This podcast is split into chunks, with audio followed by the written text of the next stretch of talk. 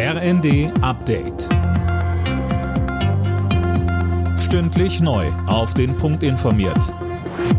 Ich bin Fabian Hoffmann. Guten Tag.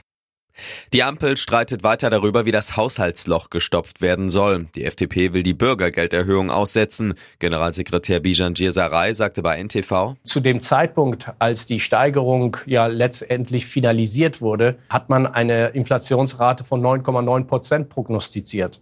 Wir haben heute eine andere Entwicklung. Stand jetzt sind wir bei etwa drei Prozent.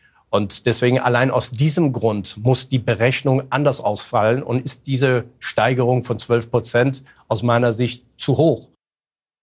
Das Bundessozialministerium hält es rechtlich nicht für machbar, die geplante Bürgergelderhöhung zurückzunehmen, denn das sei schon verabschiedet und geltendes Recht. Die Deutsche Bahn steht nach dem Schneechaos im Süden heftig in der Kritik. Die Gewerkschaft EVG und der Fahrgastverband ProBahn werfen dem Unternehmen vor, das Schienennetz vernachlässigt zu haben. Auch heute fallen viele Züge aus, vor allem im Raum München.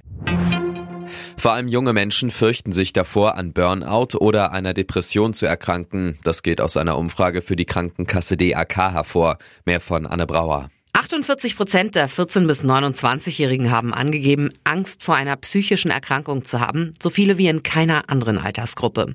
Am meisten fürchten sich die Leute aber nach wie vor davor, einen bösartigen Tumor zu bekommen. Fast zwei Drittel aller Befragten hat Krebs als größte Angst in Sachen Gesundheit genannt.